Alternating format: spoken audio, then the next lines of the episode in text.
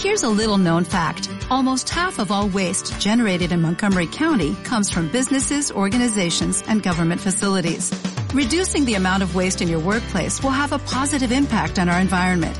It can also save you money on your disposal costs. Reducing waste and recycling at your business is easy to do and is the law in Montgomery County. Make it your business to recycle right. Learn more at montgomerycountymd.gov slash recycle right or call 311.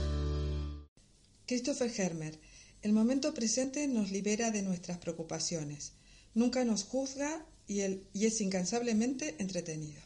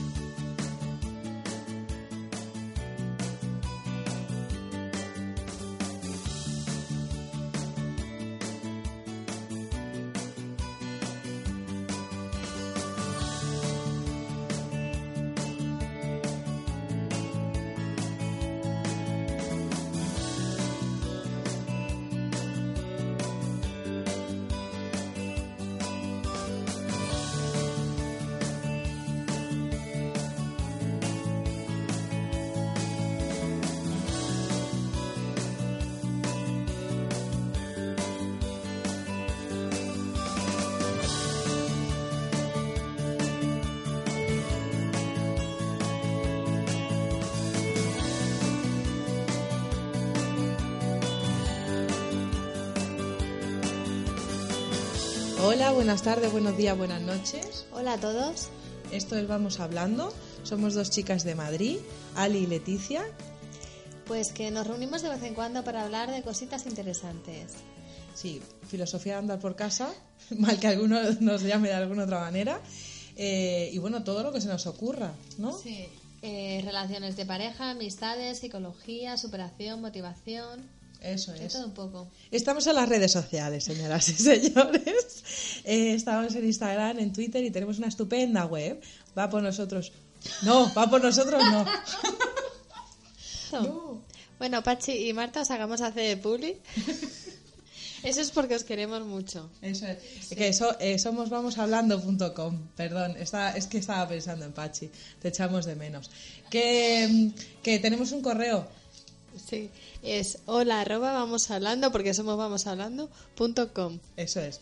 Vamos hablando, señoras y señores. Vamos hablando. Ahí estamos.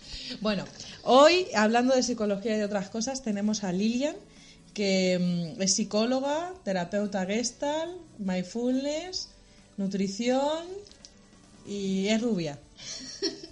O sea, en su tiempo libre. Y, mm, y bueno, y tiene un podcast, un YouTube, un... Sí, tiene un canal que es Llave al Optimismo. ¿De qué hablas en tu canal, Lilian? Hola chicas, ¿qué tal? Hola. Aquí estoy con una morena y una pelirroja.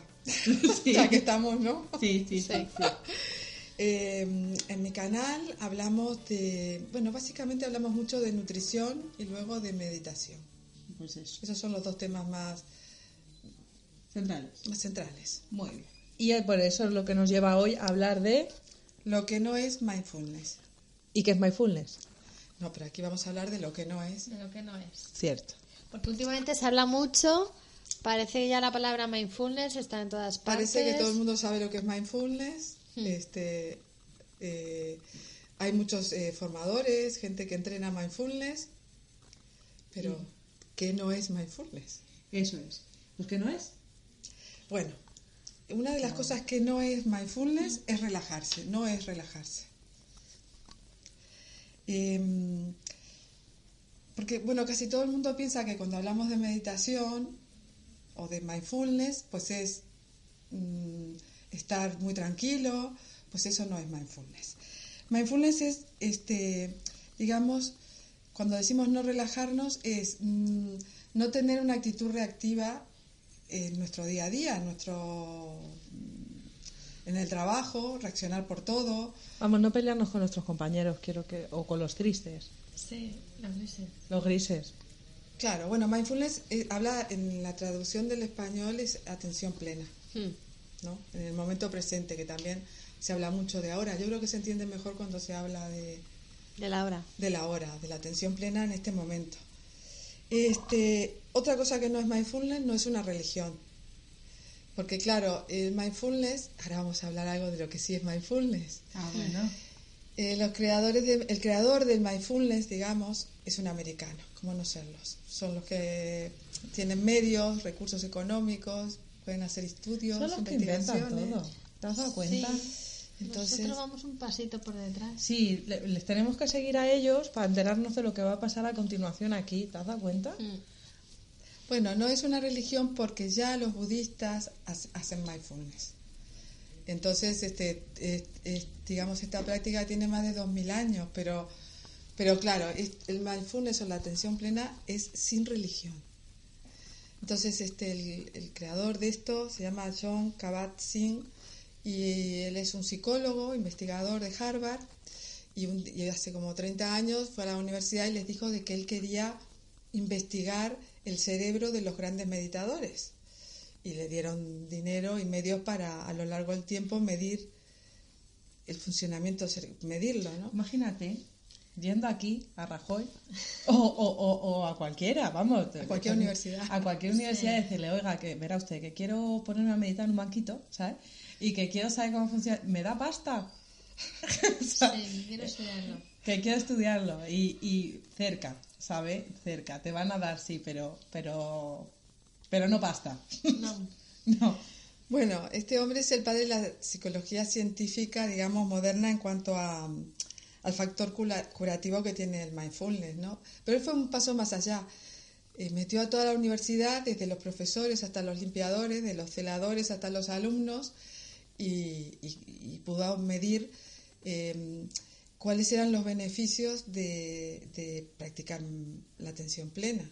Y entonces, bueno, mm, pudo medir exactamente que, mm, por ejemplo, en la sangre, eh, en un grupo que puso, hicieron ellos, un grupo de ocho semanas, ¿no?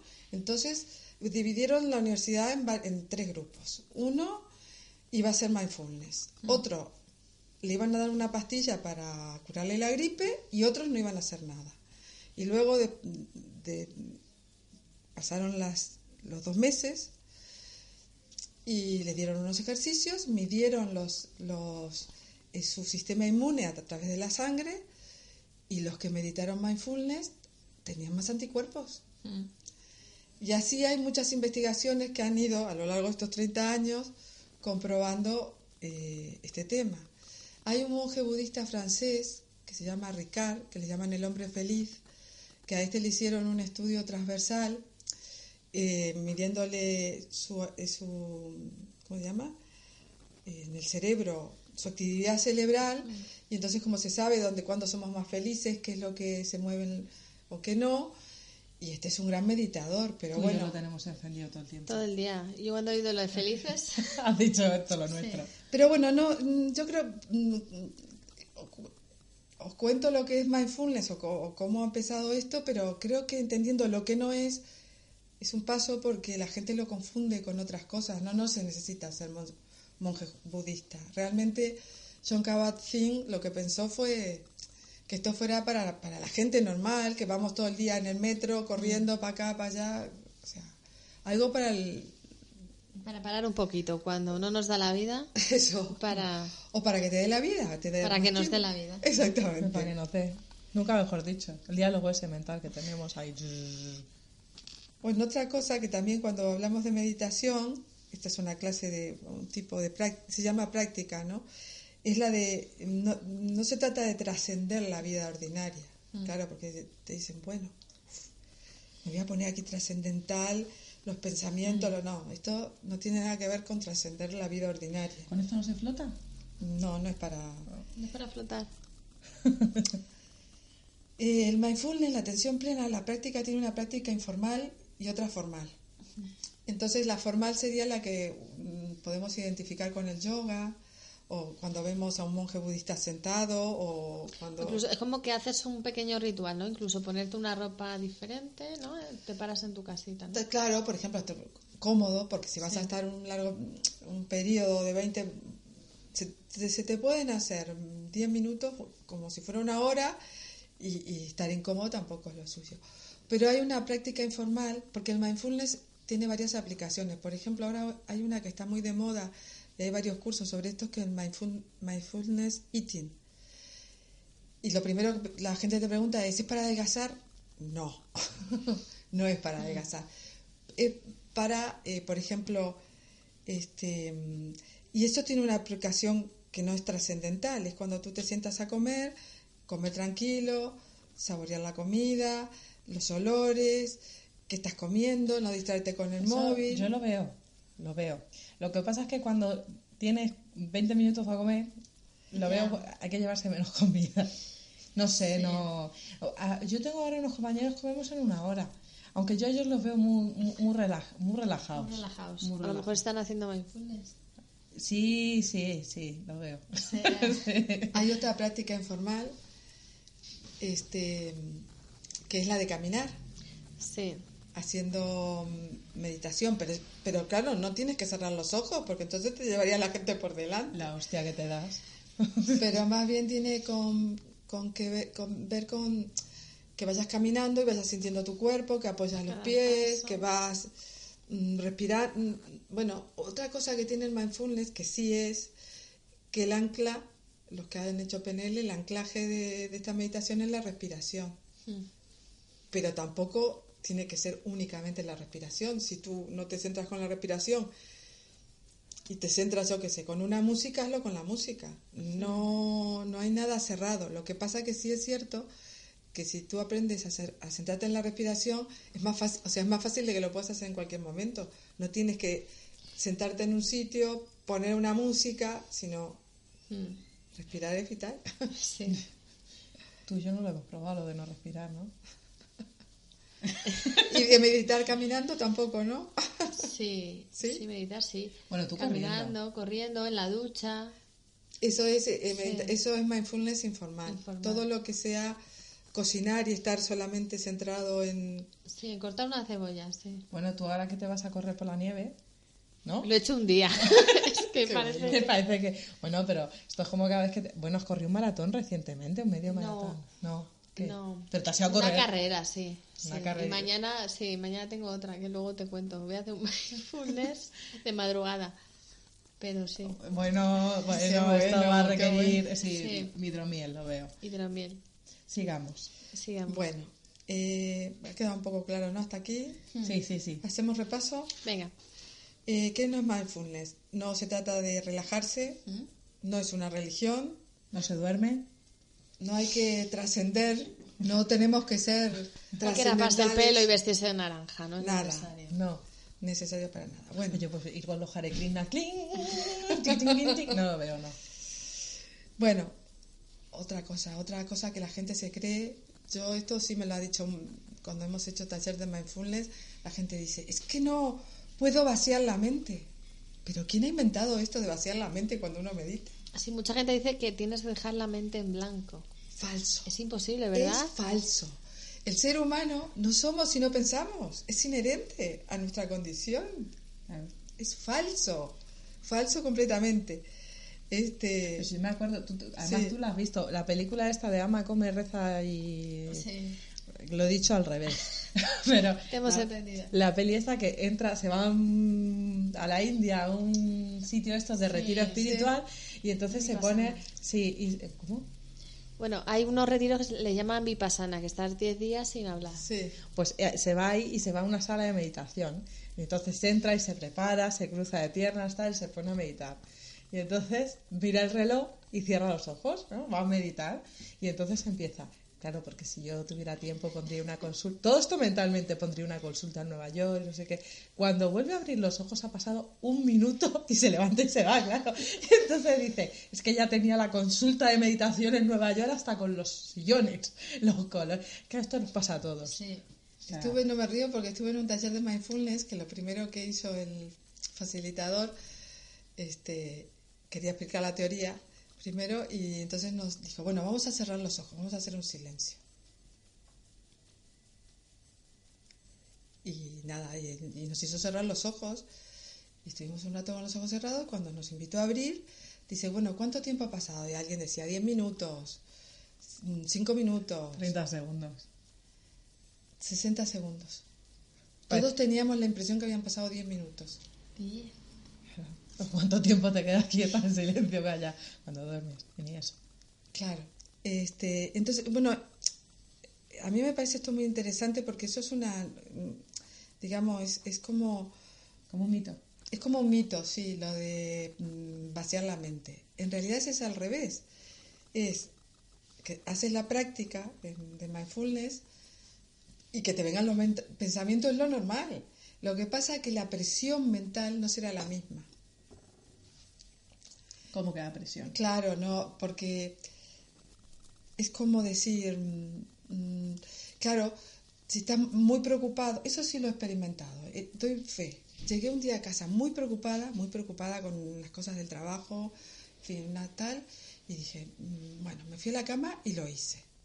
Y me dormí después y listo. Pero la mañana siguiente no tenía ese run run de es que cuando llegue ya verá la que me montan, todo me ha salido mal, pum pum pum. No. Yo he visto, esto pasa. ¿Tú no te has fijado que vas por la calle y la gente va hablando sola? Lo veo mucho. Sí, y sacuden la cabeza así, y van hablando, y no saben. Hay O sea, que- no en voz alta, pero Sí, hay que distinguir porque a veces eh, van con los cascos hablando por teléfono, pero otras veces no. Otra vez van, ni nada. Sí, van moviendo los labios y van con Este ese... autor, Christopher Hermes, dice que la sensación que uno siente mejor es que no luchamos con nuestros propios pensamientos ni tampoco reaccionamos. Entonces, y luego hay un punto, ya cuando uno empieza a practicar, que mm, es lo más interesante, que es cuando uno inspira muy profundamente, cuando expiras y llegas a, a vaciar tu cuerpo del aire, ese punto que se termina, ese es el punto de mindfulness. Ese es el blanco, que a veces dura un segundo y a veces, pero eso de que se va a vaciar la mente, entonces no, no, no- ya no somos lo más alto de la escala evolutiva. claro, Hombre, es que no te, se trata te de voy a decir una cosita. Mm, lo de lo alto de la escala evolutiva, a veces. O sea, hay gente que está No, bueno, yo a ras. Yo quiebro una lanza por el ser humano, la humanidad en general, sí. Voto a un favor. voto a favor. Venga, va. Otra cosa que no es el mindfulness. Que no es. No es difícil. Y aquí nos hemos quedado todos en silencio. Sí, porque muchas veces parece que tienes que dedicar aquí un horario especial y realmente La buena noticia es que por eso se llama práctica. Porque no, tiene, no hay nada que esté bien ni que esté mal. Por eso es una práctica y cada uno, bueno, te dan unas, unas, digamos, unas líneas que seguir, pero nadie dice que eso sea sí o sí esto y lo otro esté mal. No. Bueno, de todas formas es que a todo el mundo yo creo que le mola mucho esto de esto está bien y esto no está bien. sí. Y eso, porque además nosotras conocemos a mucha gente que el mundo los mira y dice, ni te me acerques, o sea, tú eres erróneo por... por... Y, y son gente maja. Y eso te pasa con los pensamientos, con cosas que haces, con, o sea, con todo. Sí. Hay una conversación y enseguida uno tiene razón y otro no, el bien y el mal, este dualismo. Sí, y, Nada. y parece que si Aquí, yo, que nada. además, además, como todo el mundo quiere tener razón, para que tú tengas razón, el otro tiene que estar equivocado. Porque si no, o sea, tener razón los dos no. Entonces, claro, eso- Yo hace Y muchos- además te tienen que decir que tú tienes razón. Por supuesto. si no, no tiene gracia, ¿sabes? Porque tú interiormente ya lo sabes. Claro. La cosa es que te lo diga el otro. Y entonces ya, feliz no eres, pero a gusto te quedas. ¿sabes? Es verdad. No, lo que iba a decir al, respecto que estáis hablando de esto es que mm, lo otro que yo he hecho muchas meditaciones, vipassana, eh, bueno, montones, eh, con la, en la universidad, en fin, con montones de cosas. Pero una de las cosas que me parecen maravillosas de esto es que como es una práctica y nada está bien ni mal, no puedes fracasar. Claro. Es una, un aprendizaje continuo. continuo de ti mismo, que tú te mires, pero no, no hay nadie que te va a juzgar y te va a decir esto está bien, estás...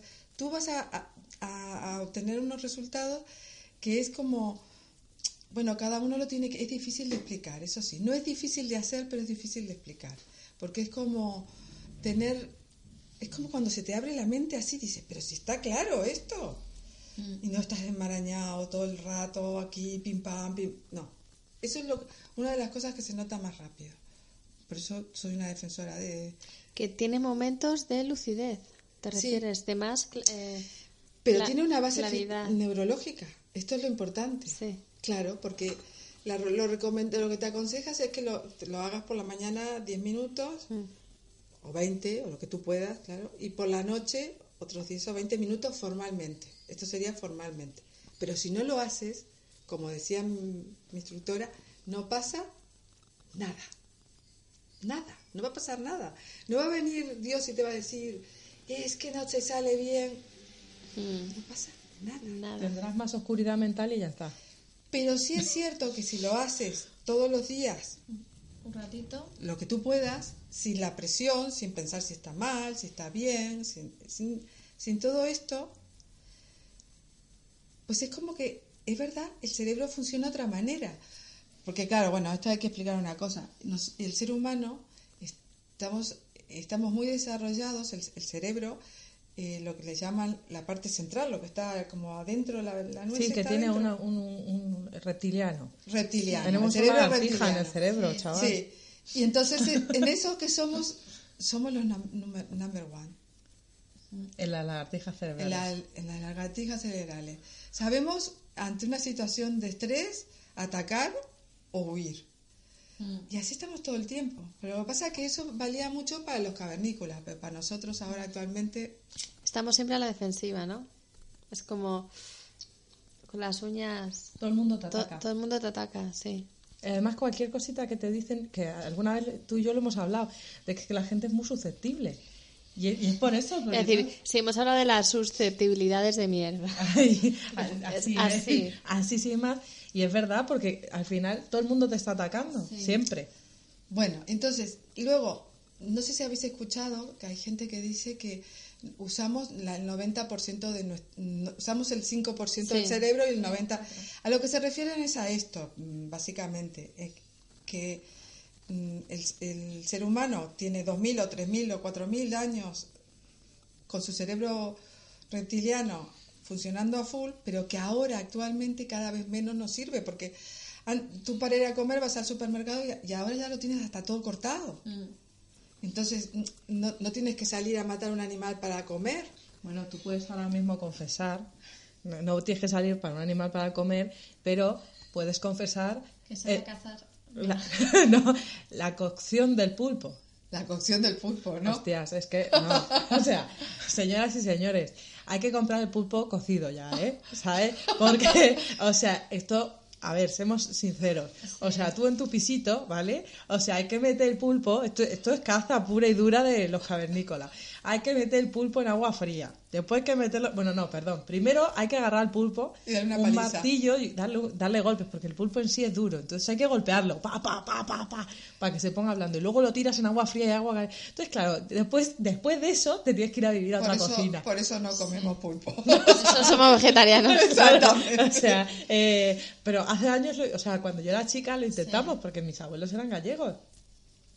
Después, eh, hubo- Igual estaban practicando mindfulness. La hostia, no sé, pero mindfulness no sé, pero relajados quedaron. Te digo yo. De dar martillazos al pobre pulpo.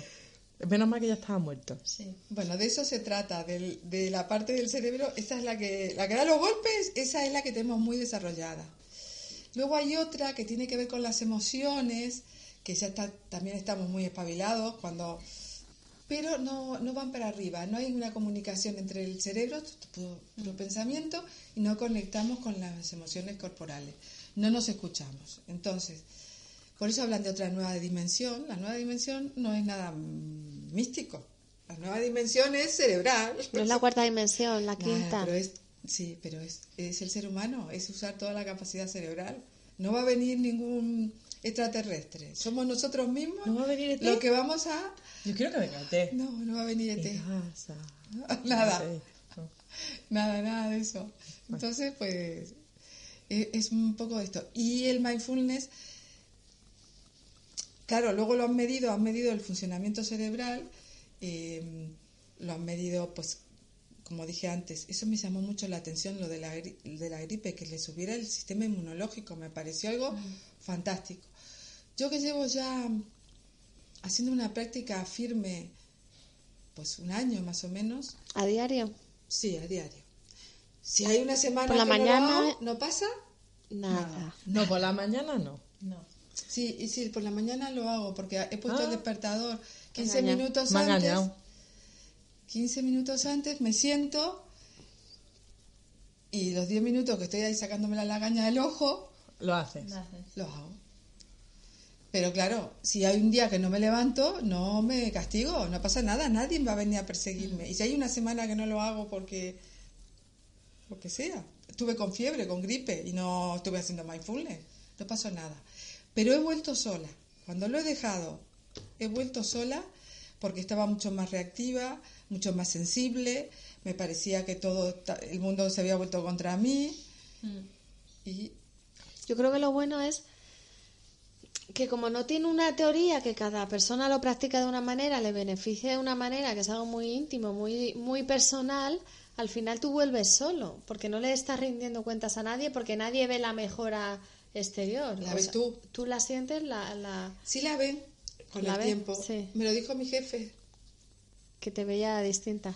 que, que el año pasado bajo presión no iba muy bien y que qué bien que había salido en mm, la película de estas que te ponen ahí por delante. No, lo que pasa que creo que te subvencionaron en un curso, ¿no? Algo así. Sí, Y, y luego le decía que, que muy bien, que muy bien. Un curso de esto, de mindfulness. que- yo, esto, esto es tener un jefe majo, porque Ali y yo llegamos a un acuerdo de que yo le iba a pedir a mi jefe que me mandaran a un curso de escritura y nos íbamos a apuntar las dos porque nos lo daban gratis. Me dijo que, que, Que pedaleara. que pedaleara, que para qué me valía el curso de escritura. Pues te voy a decir una cosita, tuvo que reconocer él mismo que todos los que trabajaban conmigo necesitaban aprender a escribir emails. Digo, pues ves, el curso de escritura hubiera venido muy bien para todos.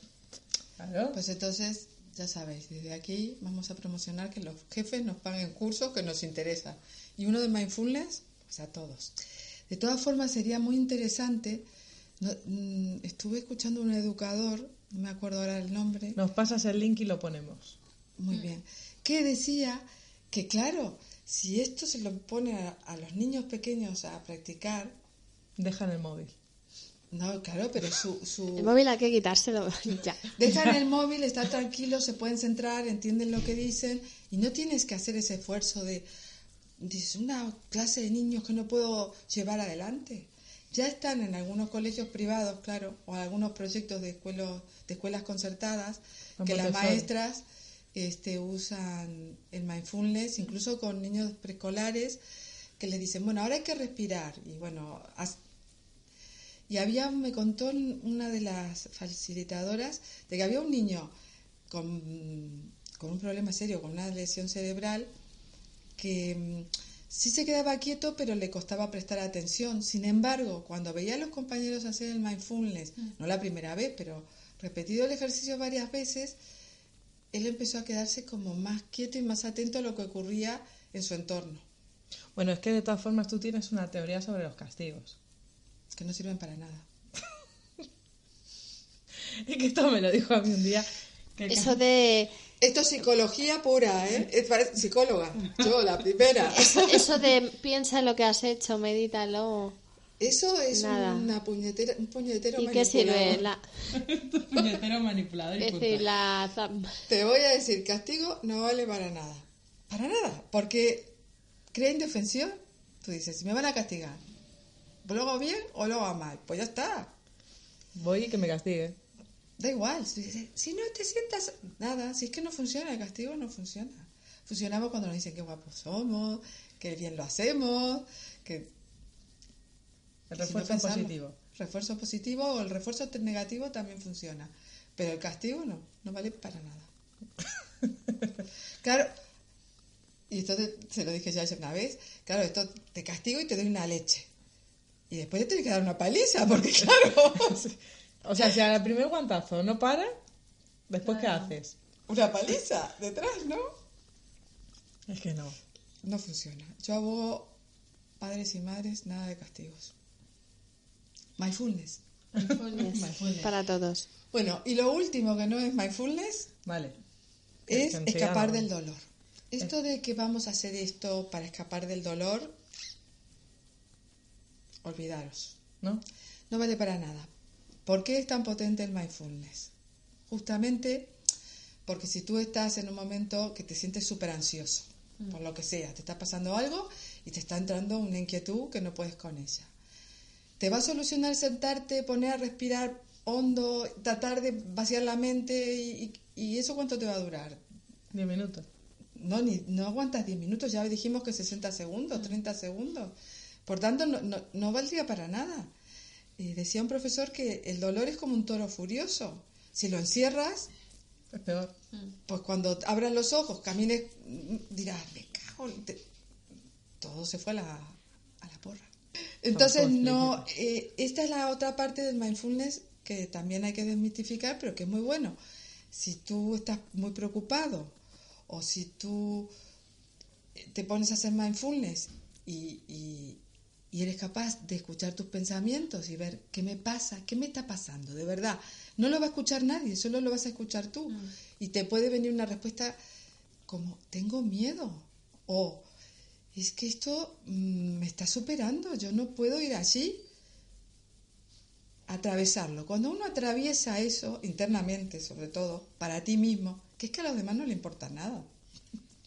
Pero si tú lo soportas, cuando salgas de ese momento ya no va a ser tan difícil. Ahora, si te planteas liberarte la mente, respirar, no sé qué, claro, esto, esto no encuentras nunca el tiempo para hacer esto. Esto, claro, no. Imagínate.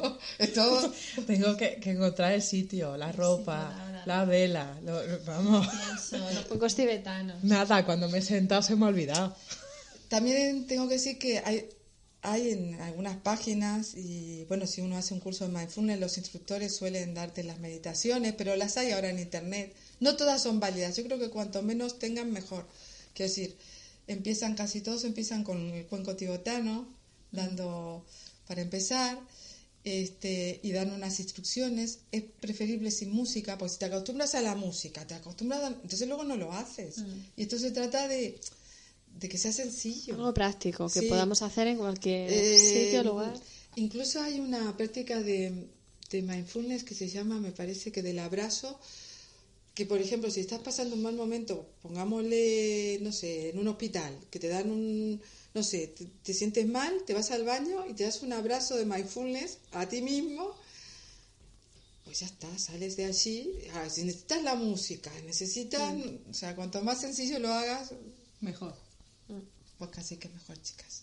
Pues nada, hoy, hoy hemos tenido, para los que dicen que no somos serias, hemos tenido un programa muy instructivo. sí. Tomen nota, señoras. Tenemos temas frugales, pero tenemos temas más. Sí. Hemos dicho tacos también. Es verdad, es verdad. Es que somos explícitas. Que somos explícitas. Sí. Ali, vuelve, no te vayas. Está haciendo mindfulness.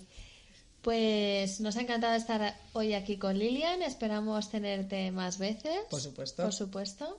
Sí, sí. Yo quiero daros las gracias, chicas. Ha Bueno, sido guay. Ha sido guay. Estamos con el hidromiel, ya subiremos una foto, que es lo que vamos a hacer a continuación, que siempre se nos olvida. A mí me han invitado con un té chai. Bueno, pero Medio, medio litro de leche me he es tomado. un pedazo de tazón al estilo de los abuelos. Al estilo gallego, así. Para pa- vender cinco magdalenas. Pero. y se absorbe. Cupcakes. Y se. Cupcakes, sí, Cupcakes. Sí, sí, que está muy de moda. Pues el otro día te tengo que llevar al sitio este que tienen los, los muffins, los muffins estos pesan 250 gramos cada uno. Pues vamos, allá. ¿Sabes? O sea, esto, te tomas uno de esos, luego nos tiramos por la calle y bajamos haber rodando. regalado a Ali un, una, un, una- un cajón de, super muffins. Porque te traemos un... Sí. Sí, vienen 3 euros 6. O sea, Pues 3, mira, kilos de, tres kilos de magdalena. Tienes que traer a toda la familia para comer eso. Nos sentamos a todos ahí, no hay problema. Bueno, pues nada, hasta aquí hemos llegado. ¿no? Hasta aquí hemos llegado. Pues Vamos hablando. Vamos hablando. Vamos a ver.